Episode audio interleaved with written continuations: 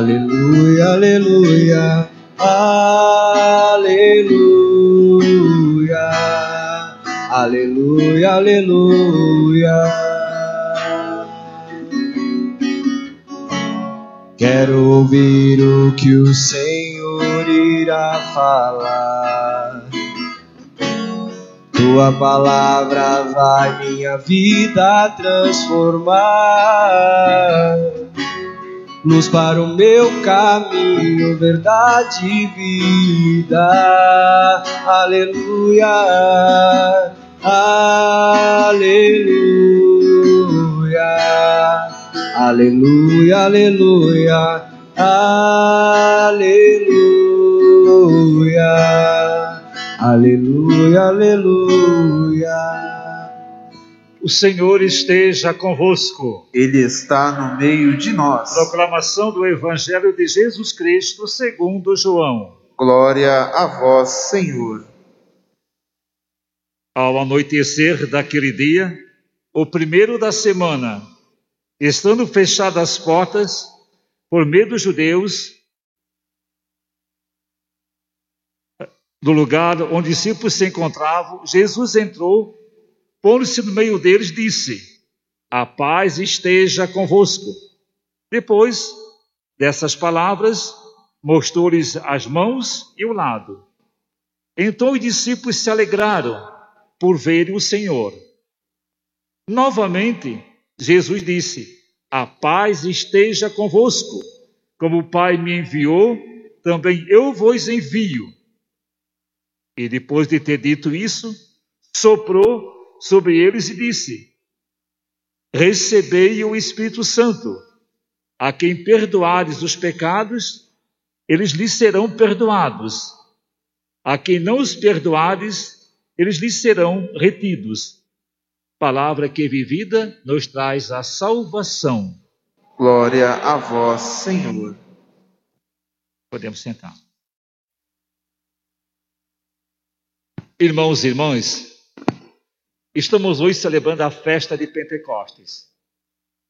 Tivemos, domingo passado, a ascensão do Senhor. Vivemos o período chamado da Páscoa. Após a ressurreição de Cristo, ele passou 40 dias no meio dos seus, comeu, andou, pregou, ensinou. E, antes de sair, falou: Eu vou para o Pai e mandarei para vós o Espírito Santo, o Paráclito, aquele que vai fazer vocês se lembrar de tudo que eu falei, de tudo que eu ensinei. Então, hoje, essa missa, a chegada do Espírito Santo enviado por Deus. Então, nesse tempo agora, a gente agora recebe a festa de hoje, é a festa dos dons do Espírito Santo. Mas como é que essa festa começou? A festa de Pentecostes. Ela tem uma origem muito antiga. Bem antes de Deus escolher o povo judeu como povo eleito. Antigamente era chamada a festa das primícias, de quando o povo fazia a primeira coleta do ano, colheita de uvas, de trigo, fazia uma grande festa, matavam também cabras, animais, bote, tudo mais e festejavam. Passado o tempo, essa festa começa a ter outro significado. Depois que Deus conduziu o seu povo da escravidão para a terra prometida. Lá no meio do caminho, Moisés subiu a montanha, no Monte Sinai, e lá Deus entregou para Moisés a tábuas da lei. Então, a partir desse momento, torna-se a festa do selo, onde Deus escolheu seu povo e Deus deu a lei para ser seguida. Então, essa festa virou uma tradição que se fazia romarias de vários locais, de várias cidades, de outros povos, para ir para a festa em Jerusalém. E a gente percebe que nessa festa tinha gente de várias nações, como vimos na primeira leitura, da Judéia, da Capadócia, do Porto, da Ásia, da Frígida, da Panfira, do Egito, da parte da Líbia e assim por diante. Então os discípulos estão nessa festa, mas fechados numa casa, com medo. Com medo de quê? Jesus foi morto. Eles sabiam que os romanos queriam também agora acabar com todo o movimento criado por Jesus Cristo. Estão temerosos, rezando. E aí eu vou fazer uma comparação para melhor entendermos a força do Espírito Santo. Essa comparação encontrei nas redes sociais. Diz o seguinte: para melhor entendermos a festa, o significado da festa de Pentecostes. Diz que uma pessoa idosa, com bons recursos financeiros, contraiu o Covid-19. E os médicos, temendo por sua vida, aconselharam a colocar-lhe um respirador. Ele começou a chorar. A enfermeira que o cuidava lhe perguntou: O senhor está chorando porque não tem dinheiro para pagar o respirador?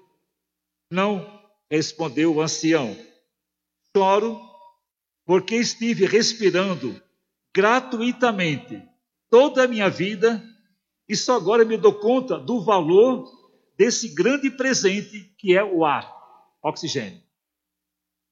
A gente, quando tem a coisa, né, nunca valoriza o ar. E agora, como é importante, nesse tempo de pandemia, o ar que respiramos. Mas continuando. A circunstância deste enfermo e dos apóstolos fechados são semelhantes.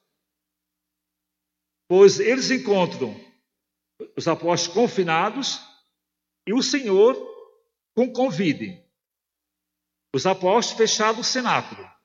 Ambos está presente o medo, a insegurança.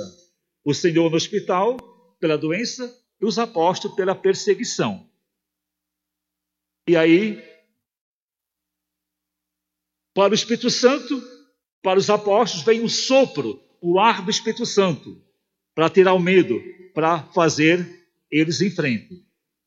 Então, aqui essa comparação.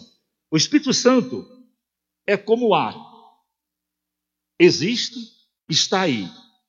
E a gente não valoriza, não reconhece e não percebe muitas vezes da importância que ele tem em nossas vidas. O Espírito Santo é o oxigênio da nossa fé. O Espírito Santo é o oxigênio da nossa fé, da nossa caminhada. E ele, quando se apresenta o Espírito Santo na Bíblia, é, tem alguns símbolos que a gente pode ler em várias páginas da Bíblia. Ele se apresenta como um vento, aquele vento que tira poeira.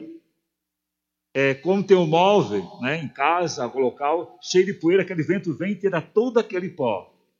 Assim são muitos cristãos. São cristãos, mas parecem estão cobertos com a poeira ninguém vê nenhum sinal da fé das pessoas. Então, o Espírito Santo é aquele sopro que vai tirar poeira. Mostre que você é cristão.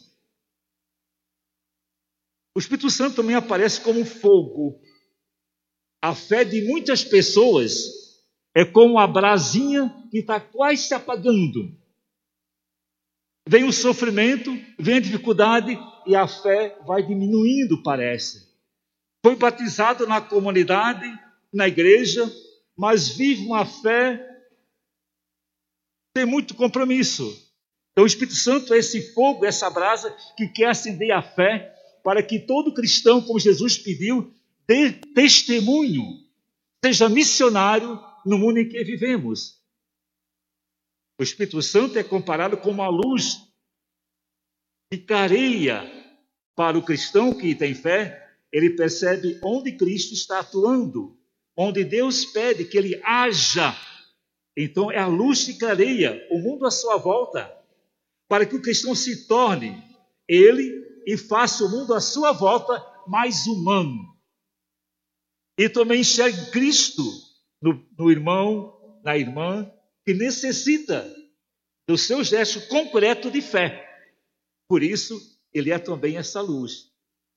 O Espírito Santo também é uma força que nos faz sair do nosso comodismo, da nossa inércia muitas vezes e nos põe a caminhar ao encontro da outra pessoa. Também o Espírito Santo tem essa força em nossas vidas. O Espírito Santo é vida que se renova a todo tempo. Então peçamos. E o vento Espírito Santo nos tira a poeira que encobre o nosso testemunho, que nos faz indiferente, que o Espírito Santo nos manda o fogo para reacender a nossa fé, que nos mostre, que nos dê a luz para melhor enxergarmos e percebermos Cristo no mundo, e onde Ele nos chama e nos pede, nos dê as forças para sair do comodismo, ir ao encontro e nos dê uma vida renovada. Para que isso aconteça, eu peço que todos rezemos juntos, de pé. Vinde Espírito Santo. Enchei os corações dos vossos fiéis e acendei neles o fogo do vosso amor. Enviai o vosso Espírito e tudo será criado e renovareis a face da terra.